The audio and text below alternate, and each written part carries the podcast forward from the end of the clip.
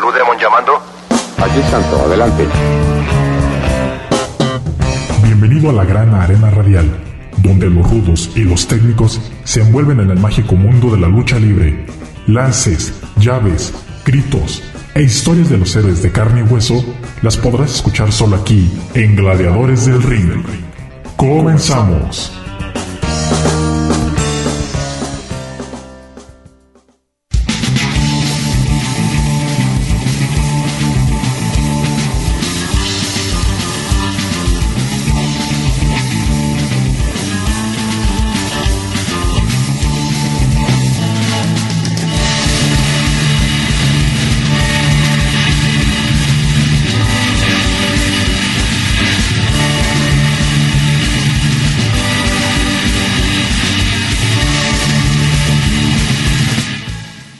Bien, estamos comenzando una nueva emisión de Gladiadores del Ring, transmitiendo a través del 104.7 de FM, Radio Universidad de Guadalajara en Corotlán. Saludando a todos aquellos que nos están siguiendo también a través de internet y que pues están al pendiente cada viernes escuchando eh, todas las historias, todo eh, toda la información que presentamos aquí en el programa de Gladiadores del Ring. Los saluda Cristian Rosales en el micrófono, como siempre, listo para esta hora en donde estaremos hablando de eh, pues todo lo que ha sucedido en estos días dentro de la lucha libre mexicana, dos acontecimientos no muy gratos que vamos a estar compartiendo con ustedes eh, para que se queden en este programa y pues vamos a pues estar recordando a estos pues ahora sí que pues dos personajes que lamentablemente fallecieron en estos días.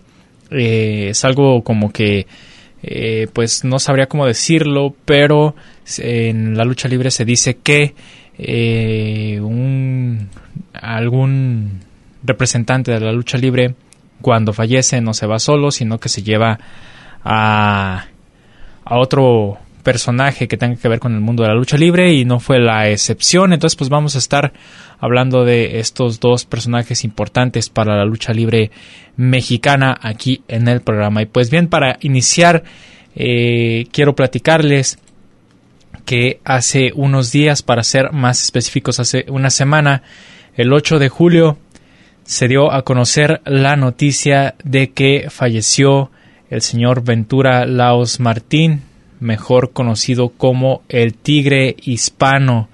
El Tigre Hispano, ¿quién era este personaje, este señor?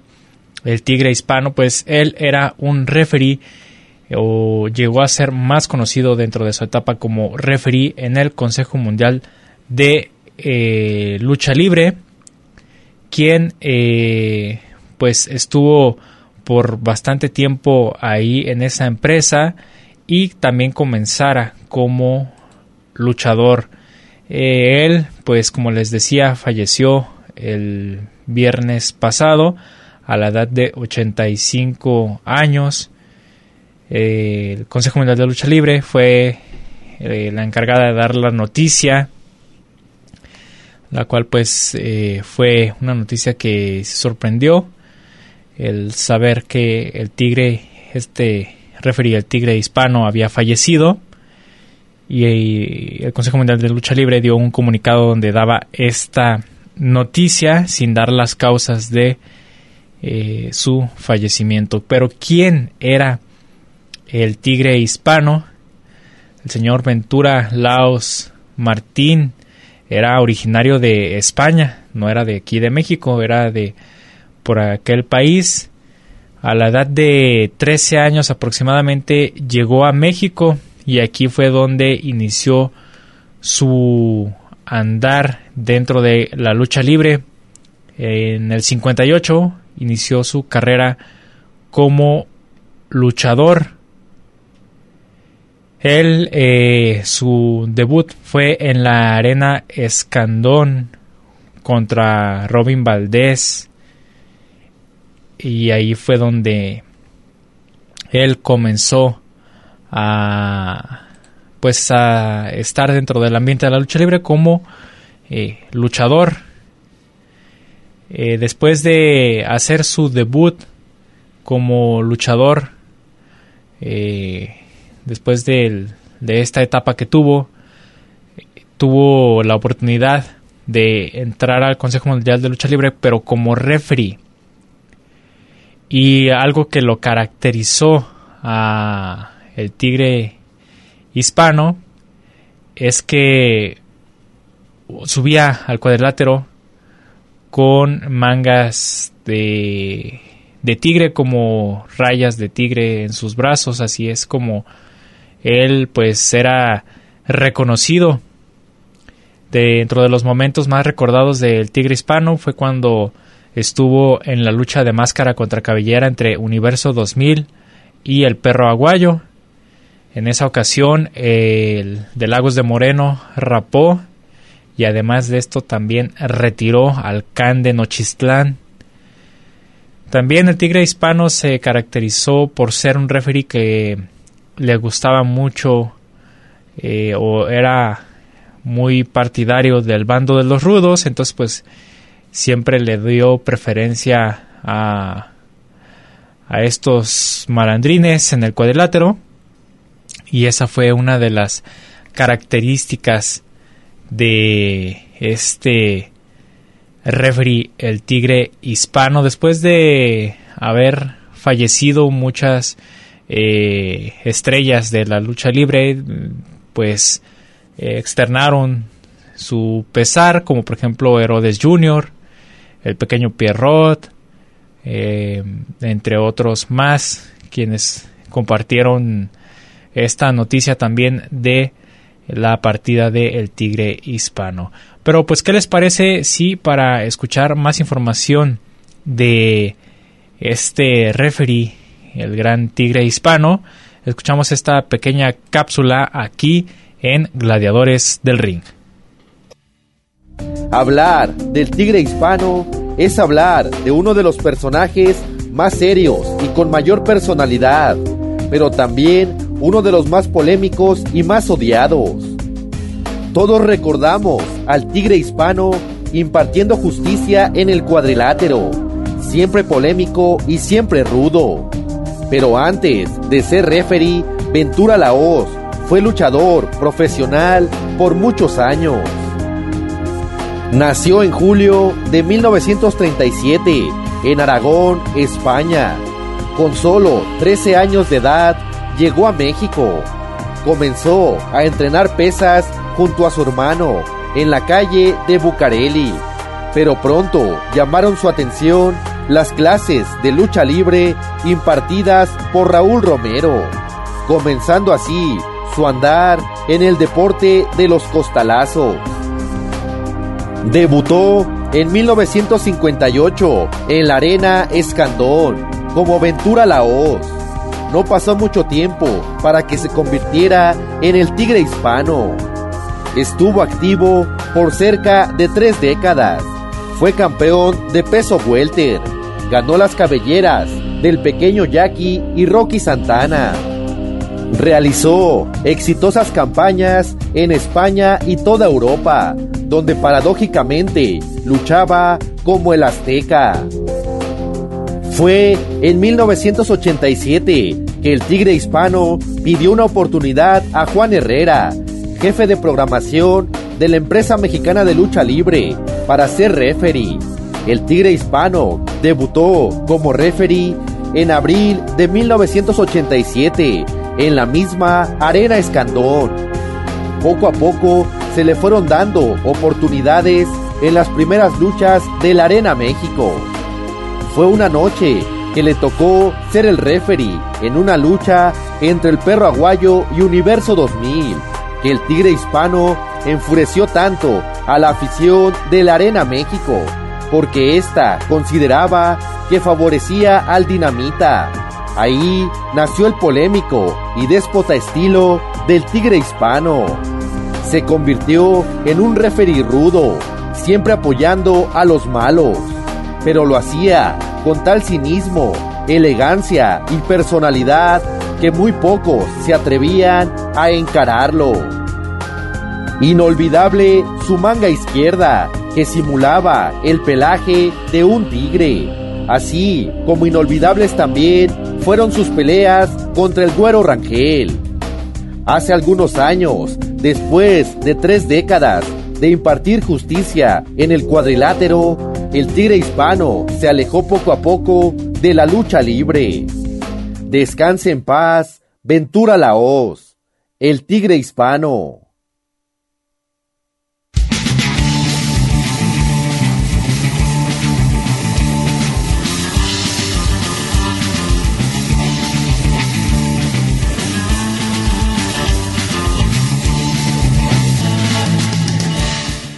Pues ahí tenemos parte de la historia de el tigre hispano, este referee que eh, pues fue de los que marcó época junto con toda pues todos esos referees de por allá de, de finales de los ochentas que hicieron una carrera pues muy interesante y que le dieron otro pues otro rumbo a el ser el impartidor de justicia.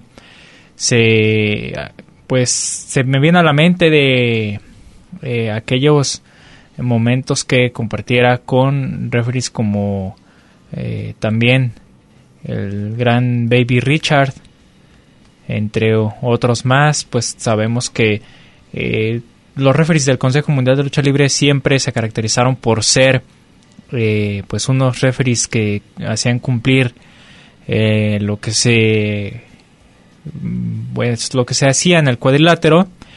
Y el tigre hispano pues está se cuenta dentro de estos referees ya eh, como por ejemplo el Grand Davis también quien también fue un referee muy conocido eh, dentro de la lucha libre mexicana.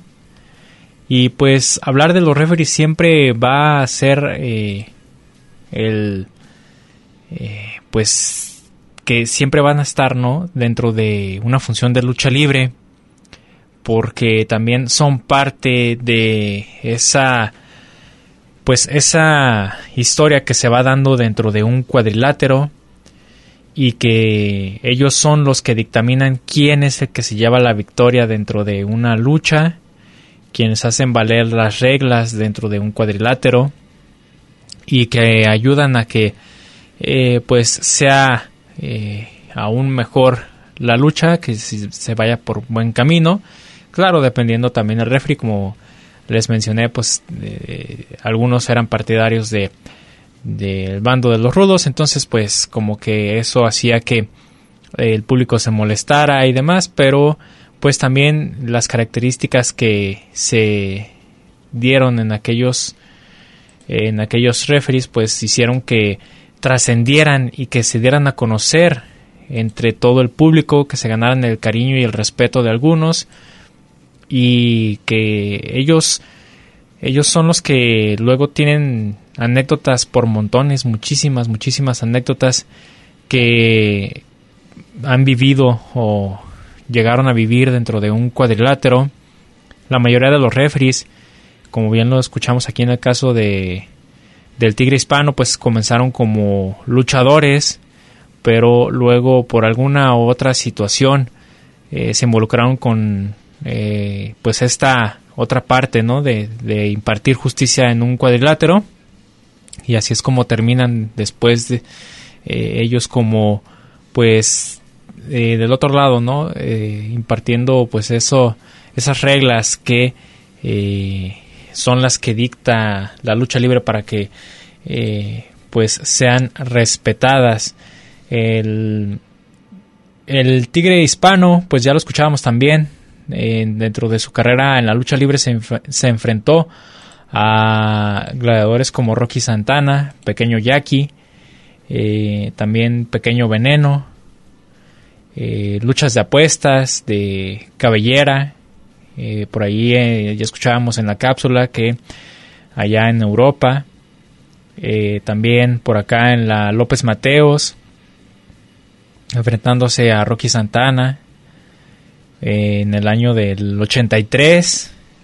Entonces, pues eh, tuvo muchísima trayectoria en los dos lados.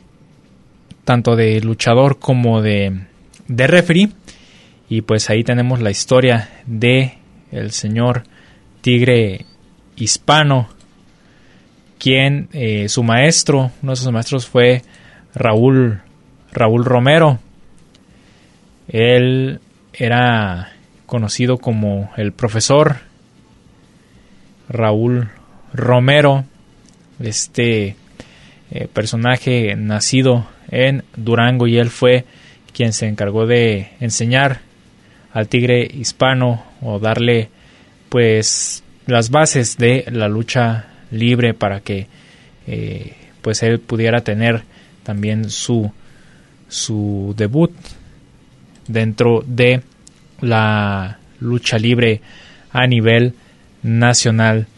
Eh, entonces pues ahí está esta eh, pues noticia no tan tan agradable digamos porque pues son noticias que tenemos que dar también aquí en el programa sobre este personaje el tigre hispano quien falleció el viernes pasado a la edad de 85 años. Un icono también del Consejo Mundial de Lucha Libre con esto vamos a nuestro primer corte de estación del programa, pero no se vayan porque aún tenemos más información aquí en Gladiadores del Ring.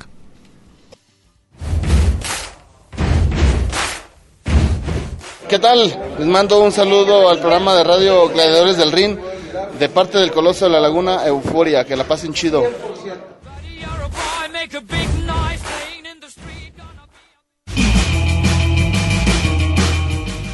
Tomemos un descanso en lo que comienza la siguiente caída. Esto es Gladiadores del Ring.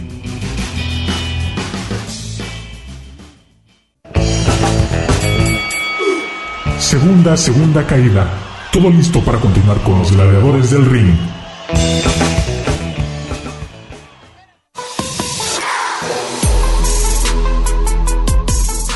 Hola, ¿qué tal? Les habla su amigo Bestia 666 de la Rebelión. Quiero mandar un gran saludo a mis amigos de Gladiadores del Ring. No se lo pueden perder el programa, hay de toda la información. Bestia 666 se lo recomienda. Saludos.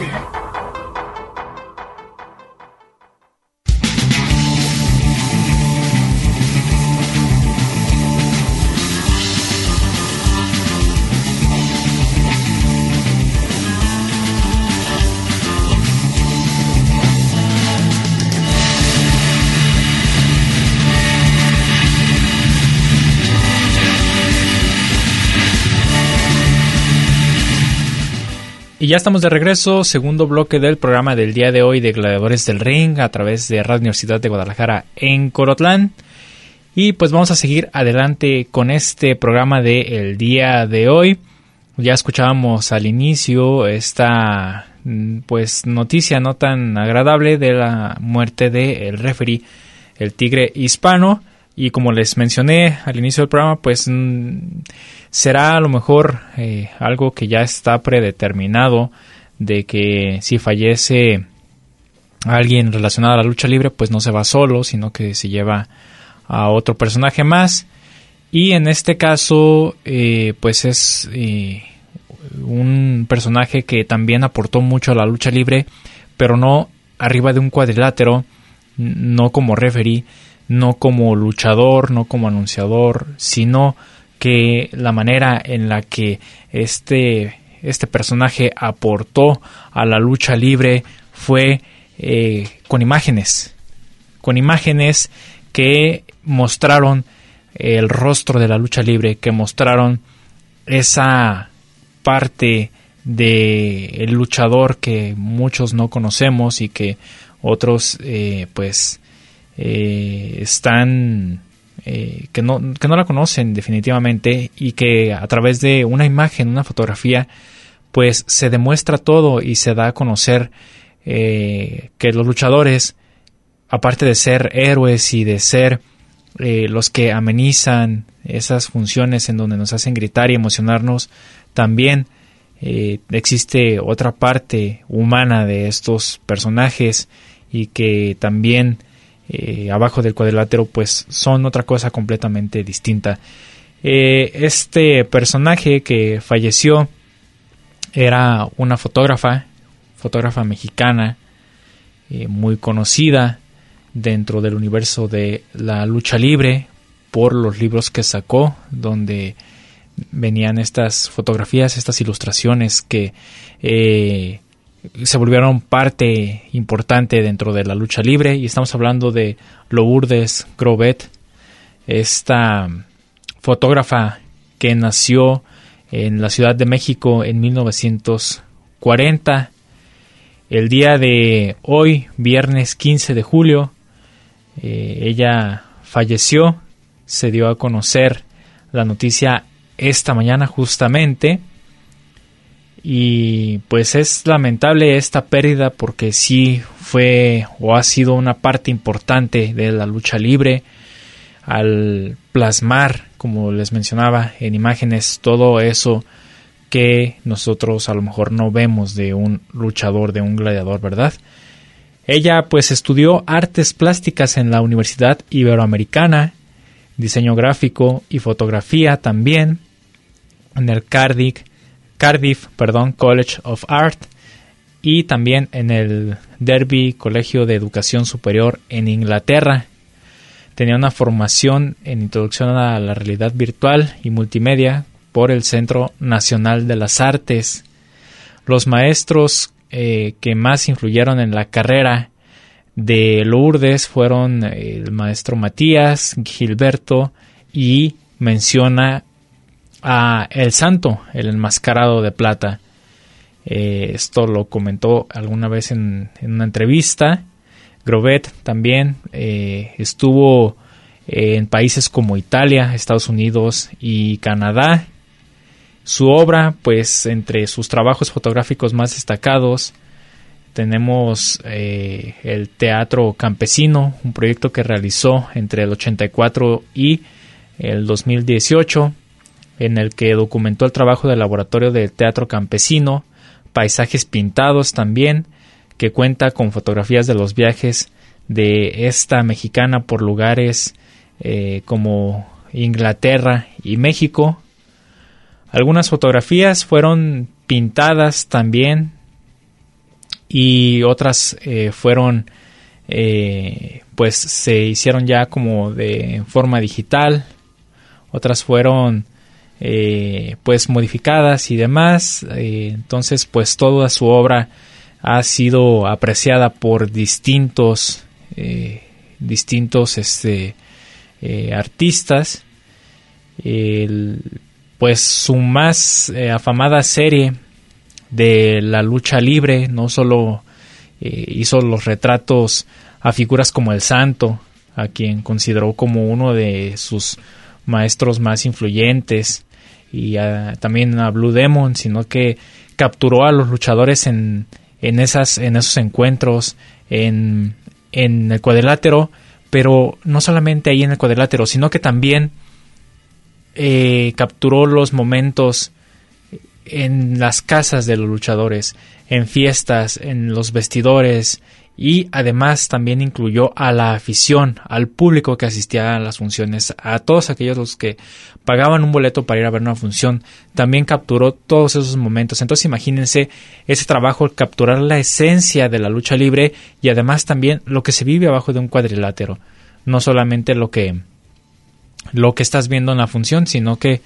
eh, todo eso que, que, como les mencionaba al inicio, vive un luchador abajo y que lo podemos ver en fotografías como una, una que, he visto y que eh, pues eh, también llamó mucho la atención fue la de la de el brazo de plata Super Porky. En esa fotografía si ustedes tienen la oportunidad de eh, verla esa fotografía está el brazo de plata junto con su madre están en la, en la estufa de su casa eh, la mamá está preparando de comer y Brazo de Plata está probando eh, parte de la comida que está preparando su mamá. Entonces, este, esos momentos quedan, esas imágenes quedan capturadas para ver ese lado que no conocemos de, los luchadores, ¿verdad?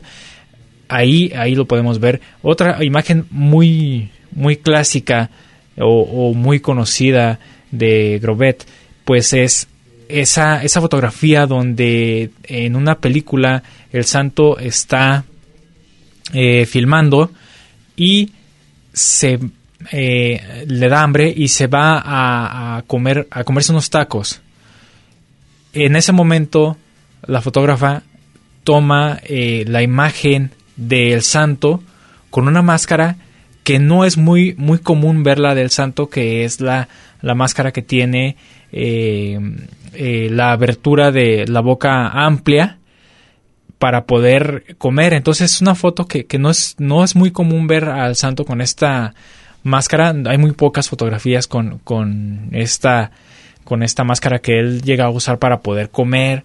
Eh, entonces una de esas fotografías es la de esta fotógrafa mexicana que pues les digo capturó todo eso todas esa, todas esas cosas que no vemos dentro de un cuadrilátero en esta serie de fotografías relacionadas a la lucha libre eh, pues las logró trasladar a diferentes países, a exponerlas en países como Portugal, España, Costa Rica, Estados Unidos, Malasia, Alemania, Cuba, Ámsterdam.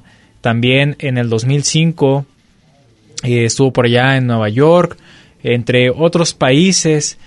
Eh, pues viajó, viajó toda su obra por diferentes, diferentes eh, lugares y acercó a todos aquellos que eh, no sabían de la lucha libre a este mundo.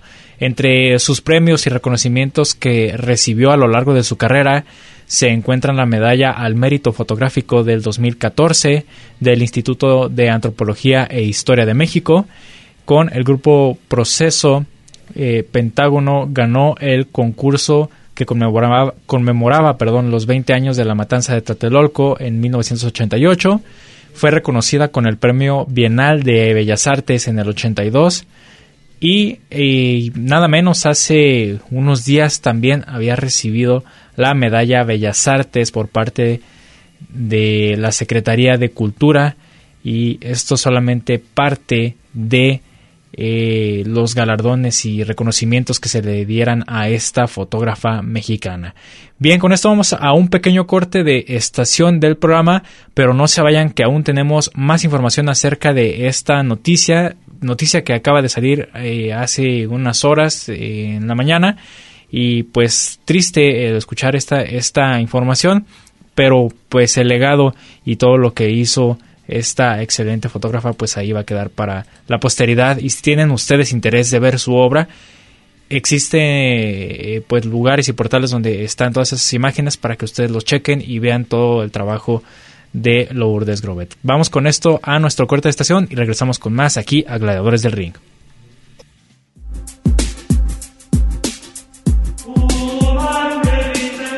a todos mis amigos de Gladiadores del Ring, su amigo el original Mascarita Sagrada, el mini tigre blanco de los mini estrellas, tengo el gusto de enviarles un fuerte abrazo y un cordial saludo.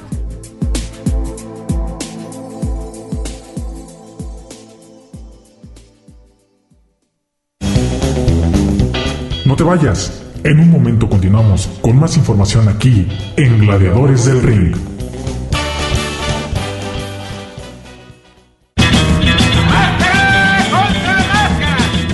vamos a la tercera caída sin límite de tiempo, porque hay más aquí en Gladiadores del Ring.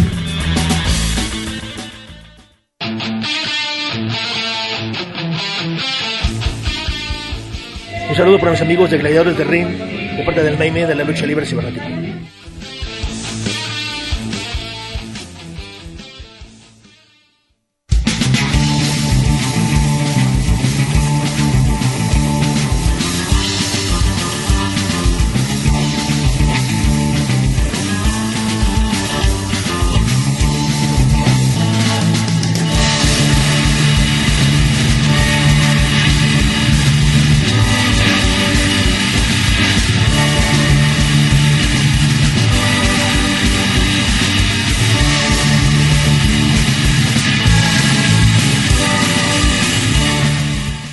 Pues bien, estamos de regreso aquí en Gladiadores del Ring después de este pequeño corte y ya les mencionaba eh, toda esta información relacionada a la fotógrafa mexicana Lourdes Grobet, quien eh, falleció hace unas horas, cuestión de horas, y que, como les mencionaba, nos dejó un gran legado. Pero qué mejor que escuchar de viva voz de ella, eh, pues esto, este acercamiento que tuvo con la lucha libre y todo lo que le pudo a aportar a este deporte espectáculo. Entonces escuchamos una entrevista que le hicieron hace algunos años a Lourdes Grobet sobre eh, su trabajo y la lucha libre. Pues en la lucha libre a mí eso justamente fue lo que me mantuvo 30 años metida ahí de cabeza porque ahí descubrí el México que me interesaba, ¿no? El México profundo, no el México folclórico, sino realmente la manifestación más mexicana que yo había visto. Entonces, esos fueron los ganchos que me detuvieron ahí tanto tiempo, el encontrar todas estas referencias con lo prehispánico, este, en cuanto a máscara, México ha sido un pueblo enmascarado, el ritual que se percibe en la lucha libre mexicana que no se percibe en otras luchas, el, este, el, llegas a ser mitológica, ¿no? Las referencias de color, las referencias inclusive de muchos personajes que hacían alusión o que asumían un personaje prehispánico. Entonces, todas esas cosas donde yo empecé a descubrir la cultura de este país en la lucha libre. Como yo cuando empecé eh, quise informarme, quise ver qué había escrito sobre la lucha y los inicios de la lucha en México, no había nada, no hay nada. Entonces, eh, tenemos referencias, tenemos documentación, tenemos cuando la lucha se institucionaliza con la creación de la empresa de Lutero en ese momento ya se abren las grandes arenas y se empieza a hacer el, espectáculo público ya organizado como negocio. Pero la lucha tenía su origen en los poblados, en, los circos, en, las fiestas populares. Ahí en, medio de la fiesta se montaba un ring y entonces la relación que había del público del lugar con, la lucha en sí pues era inmediato. ¿no? Entonces esa, esa fue la gran diferencia. Entonces, eh, todavía eh, ya institucionalizada y con las arenas que conocemos abiertas, todavía ahí había esta relación cercana hasta que no apareció Televisa. Ya, ya apareció Televisa y todo se fastidió. Me parece que lo que toca, lo, todo lo prostituye. Entonces impiden ya que la gente se acerque al público y eso es romper la relación dialéctica que hay entre el público y la, y la acción en el ring. Yo ahí entré primero a hacer acción. De hecho, iba con, eh, con toda la intención de hacer pura foto en color, por el colorido del espectáculo. Pero mm, se me fueron abriendo y abriendo y abriendo puertas y me di cuenta que la lucha libre no era solamente acción, que había más allá de eso, ¿no? Y entonces empecé a observar al público y el público era un público muy especial porque en muchos lugares de eventos deportivos hay pleitos entre el mismo público y a mí nunca en todos estos años me tocó un pleito entre el público. O sea, ¿por qué? Porque todo el desfogue y toda la intención está en, la acción, ¿no? Entonces hay un diálogo perfecto entre el espectador acción. Por lo tanto, pues la gente está metida en el espectáculo, es un público que cree, porque a pesar de que todo el mundo sabe que la lucha en cierta medida estaba arreglada, no importaba. De hecho, me tocó solamente a Irma González, le subió a perder con Williams, este, una norteamericana, y todos los espectadores, bueno, su porra le llevó mariachis, y la mujer se enardeció tanto que, que aunque iba a perder, ganó. La castigaron, de hecho, ¿no? Pero es que el público la hizo sentir que no podía perder, ¿no? Y ella no defrauda al público, de, fue una, una realmente una muy emocionante lucha. Entonces, esa es la misión del público en la lucha. Entonces, este, me llamó mucho la atención y empecé a sacar fotos del público.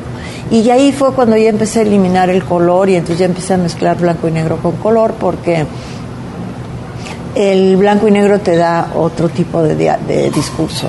Es un, es un espectáculo familiar. El público va niños, abuelitas, mamás, papás. Es un espectáculo familiar que la familia vive intensamente y yo siento que las mujeres, por ejemplo, en el público serán las más este, expresivas, ¿no? Pues ahí fue otro, o ahí se abrió otra puerta cuando empecé a acercarme a ellas y empezar a descubrir a otro tipo de mujer. Y esa fue una gran enseñanza de encontrar estas mujeres tan bravas, tan aventadas, tan dispuestas, tan autónomas, que no tenían nada que ver con los eh, parámetros de lo que podríamos llamar feminismo. Y encontré mujeres de todo tipo, o sea, igual que en hombres, igual había homosexuales, heterosexuales y madres muy amorosas, eh, por ejemplo la diabólica, bueno yo verdaderamente cuando estuve en su casa y la vi a tratar a sus hijos era de una, era la diabólica, ruda y la madre más amorosa que he visto con sus hijos. Bueno, el Blue Demon y el Santo fueron las gentes que realmente este, me encantó haber estado cercana a ellos y conocer, porque eran unos caballeros, no se les puede escribir de otra forma el santo me enseñó la generosidad, por eso lo asumo como mi maestro de vida, porque el hombre más famoso de México, disputado con Pedro Infante, eh, tenía esta parte de, la humildad, en el mejor sentido de la palabra, de un ser tan famoso. Yo odio la fama, el dinero y la política porque corrompen. Yo todavía no he visto fuera del santo alguien que pueda superar eso. Y en el santo encontré eso, encontré una gran generosidad Tuvo 12 hijos y, conocía a varios, más allá del hijo del santo. Incluso una de sus nueras vivió en mi casa, no sé por qué llegó ahí a pedir este hospedaje, se lo di. Le hablaban de él como verdaderamente un súper buen padre, entregado, dedicado a sus hijos, cariñoso. O sea, todas las referencias de ese hombre eran buenas, ¿no? de un ser muy bondadoso. Y me tocó vivirlo. Hice fotofijas en una película con él y eso me tuvo cerca a él mucho rato y todo el día hablábamos y salíamos de, y pues todo se filmaba en casas de amigos, en la calle, donde se pudiera, Eran películas de bajo presupuesto.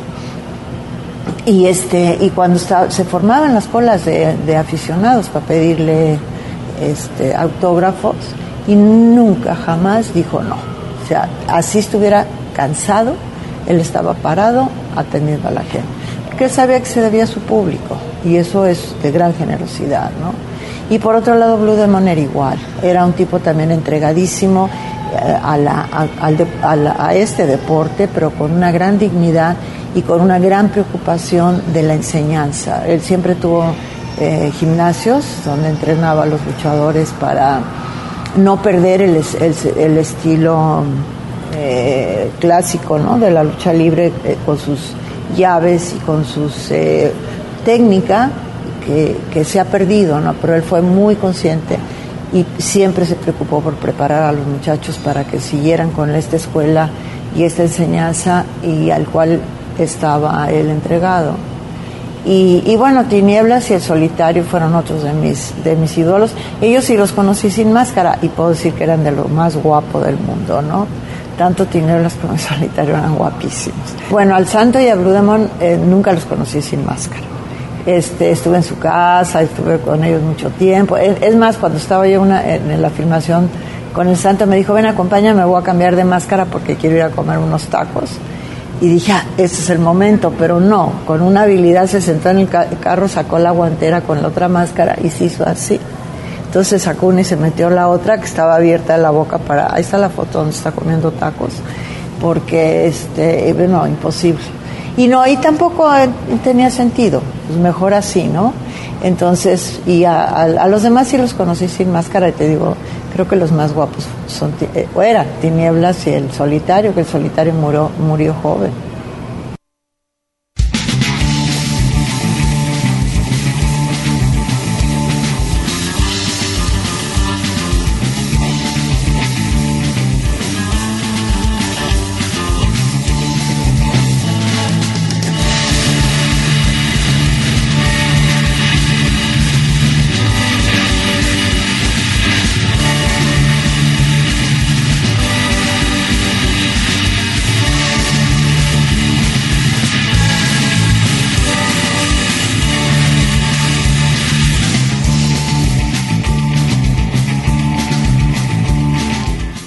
Pues como ven esta eh, entrevista o, esta historia de viva voz de la fotógrafa Lourdes Grobet, pues yo me imagino que historias, anécdotas con luchadores, o sea, debe haber tenido muchísimas, miles eh, en su historia, porque pues no cualquiera anda pues con los luchadores de un lado a otro y pues en sus casas, ¿no? Que, abran las puertas de sus casas para que se plasmen estas imágenes que todos eh, después vamos a conocer o, vamos a, apreciar en, los libros, porque son varios libros los que sacó de su obra de la lucha libre y con gladiadores como eh, Mil Máscaras, Blue Demon, este siglo XXI. Bueno, es que son muchísimos luchadores los que estuvieron en esas sesiones de fotografías de esta eh, mexicana que pues le diera otro enfoque a la, a la lucha libre que a lo mejor no todos estaban acostumbrados a ver. Eh, también me llama la atención esto que comentaba en la entrevista en donde ella dice pues es que eh, pues las fotografías pues sí estaba chido no que, que eran en eh, pues ya las fotografías a color y demás, pero como que el hacer la, la fotografía a blanco y negro, pues le dio otra, pues otra, otra manera de, verla, ¿no? Porque sabemos que, pues es otra, otra forma de ver eh, una, una, fotografía, ¿no? A blanco y negro. Entonces, pues, eh, lamentable o triste esta noticia que, que se nos dio, pero pues mm, su legado siempre va a estar y también pues ahí queda ella dentro de pues ya eh, los análisis de la lucha libre con todo su trabajo, todo lo que hizo en eh, su carrera como fotógrafa, así es que pues eh, vamos a seguir teniendo la dicha de eh, tener toda su obra eh, para las siguientes generaciones. Con esto vamos a nuestro último corte de estación del programa, pero seguimos en el siguiente bloque con toda la información y noticias relacionadas al mundo de la lucha libre aquí en Gladiadores del Ring. Let's go, girls. Hola, ¿qué tal, Cristian? Soy yo, tu amiga Tiffany. Te mando un beso y un abrazo y a todos los de Gladiadores del Ring. Bendiciones.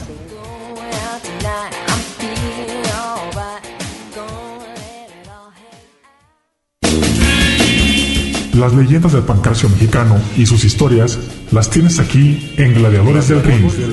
En un momento regresamos.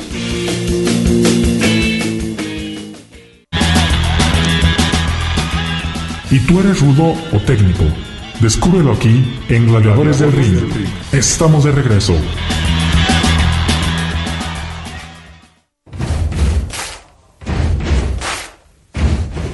¿Qué tal, gladiadores del ring? Les habla el hermanito chulo, gran. Les mando un fuerte abrazo y un saludo de otro nivel.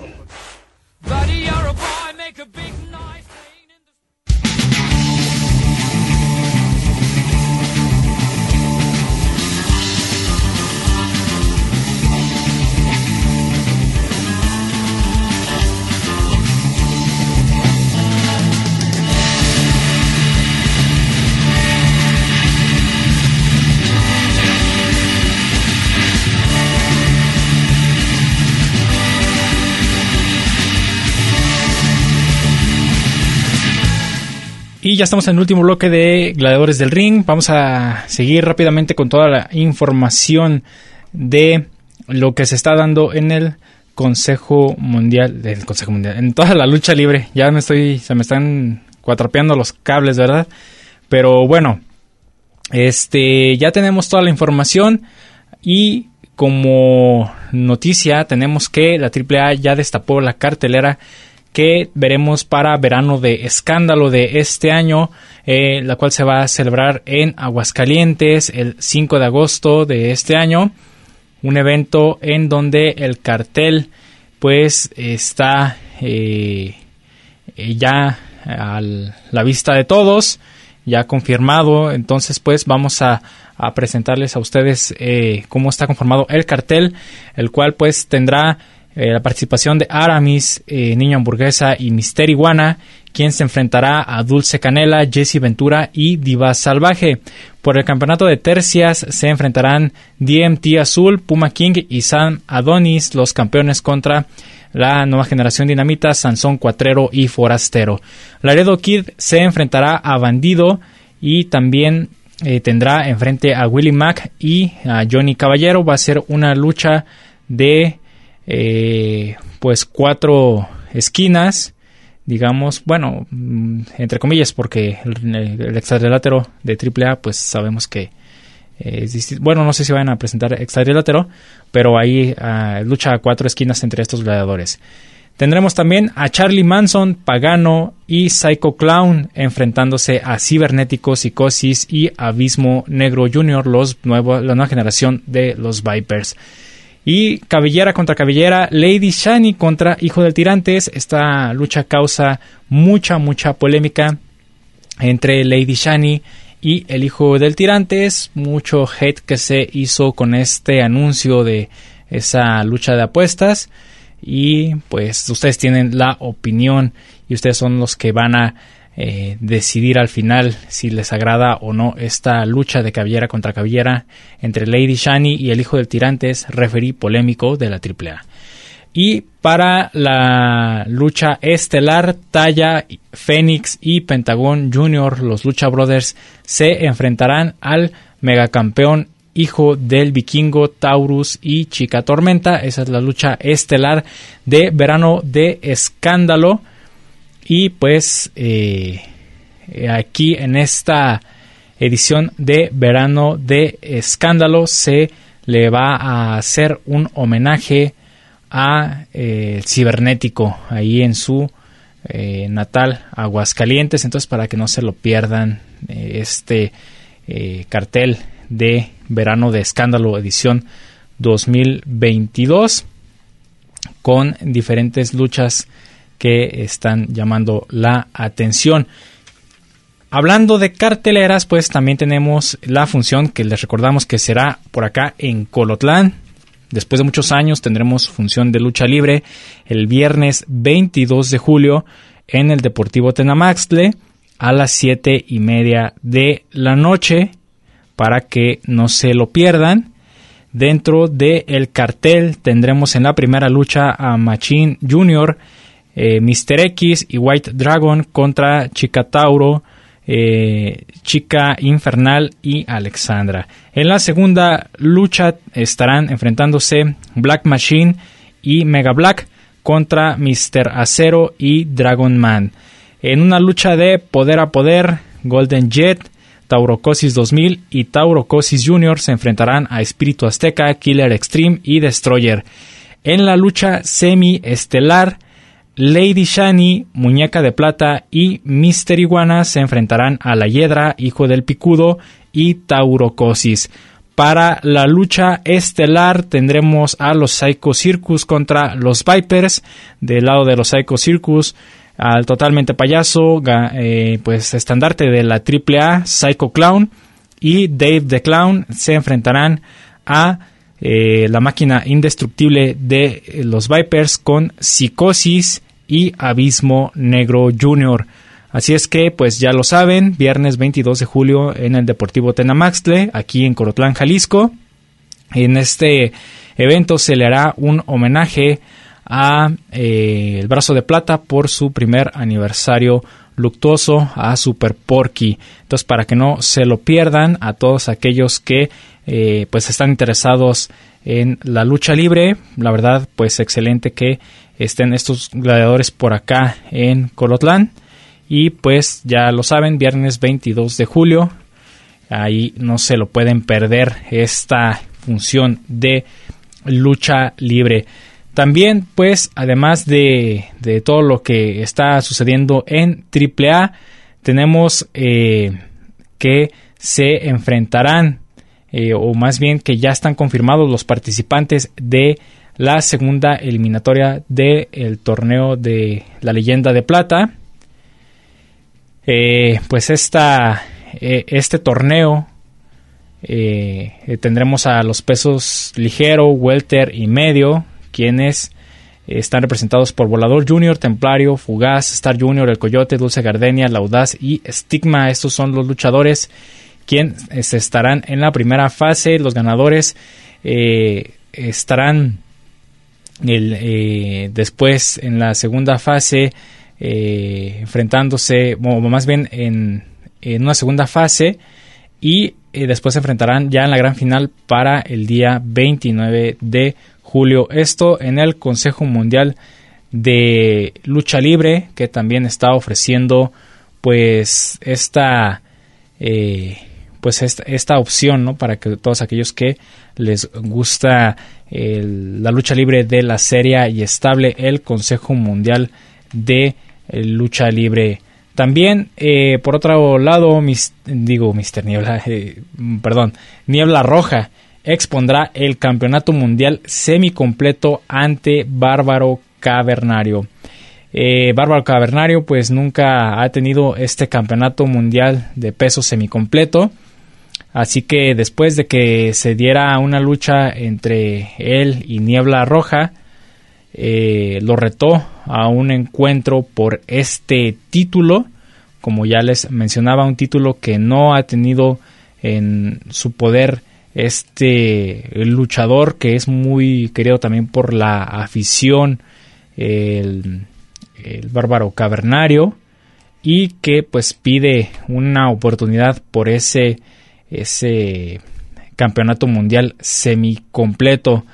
Ah, pues ahí tenemos que eh, la lucha por el campeonato mundial de peso semicompleto quedó confirmada para el día de hoy, 15 de julio, en la batalla semifinal en esta función de viernes de Arena México. Y pues el cartel completo ya lo tenemos, en donde también pues estará eh, pues la primera eliminatoria por eh, la leyenda de plata, el torneo leyenda de plata, en donde estarán Sobrano Junior, Dragón Rojo Junior, Rey Cometa, Magia Blanca, Hijo del Villano Tercero, Panterita del Ring, eh, Junior, Negro Casas y Titán. Ahí están ellos y también pues esta lucha por el campeonato mundial semicompleto del Consejo Mundial de Lucha Libre. En la segunda lucha tendremos a Atlantis Blue Panther y Atlantis Junior enfrentándose a Fuerza Guerrera, Stuka Junior y Templario. Además, eh, tendremos a Suicida, Flyer, El Audaz, que se enfrentarán al Tifón de Osaka, Okumura, Inquisidor y Rider. Entonces, pues ahí está esta, eh, este cartel que presenta el Consejo Mundial de Lucha Libre y como dato adicional, Niebla Roja tiene el título de campeón mundial semicompleto del Consejo Mundial de Lucha Libre desde el 2017.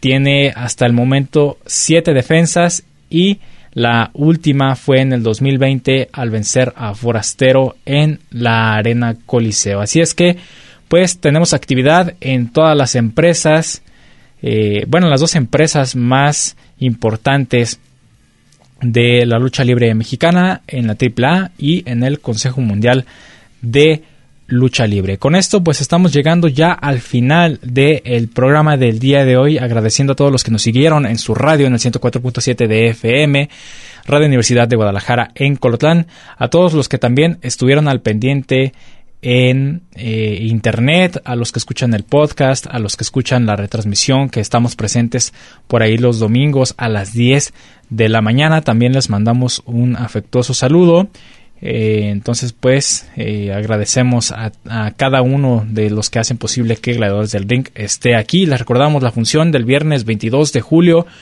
eh, en el Centro Deportivo Tanamaxtle. No se la pierdan, va a estar muy interesante. Estrellas de la AAA que se presentan por primera vez aquí y que, pues, promete ser una muy buena, muy, muy buena función. Entonces, pues con eso nos quedamos. De mi parte ha sido todo. Nos escuchamos la próxima aquí en Gladiadores del Ring. Se despide de todos ustedes Cristian Rosales en el micrófono y nos escuchamos en la siguiente aquí en el ring de Gladiadores del Ring. El ring de 6x6 nos espera para seguir con más historias, datos y noticias no te los pierdas y sintoniza Gladiadores del Ring. Solo aquí, en Radio Universidad de Guadalajara, en Colotlán. Hasta la próxima.